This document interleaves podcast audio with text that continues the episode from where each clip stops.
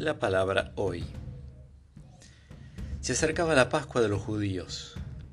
Jesús subió a Jerusalén y encontró en el templo a los vendedores de bueyes, ovejas y palomas y a los cambistas sentados delante de sus mesas.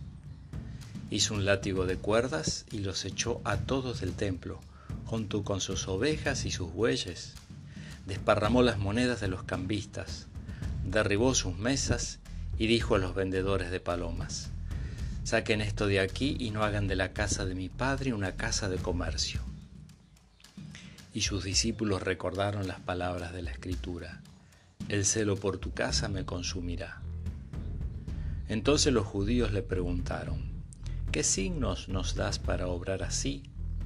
Jesús le respondió, destruyan este templo y en tres días lo volveré a levantar.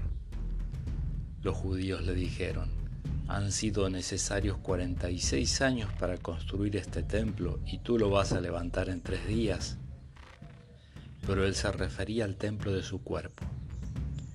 Por eso cuando Jesús resucitó, los discípulos recordaron que él había dicho esto y creyeron en la escritura y en la palabra que había pronunciado. De San Juan capítulo 2 versículos 13 al 22.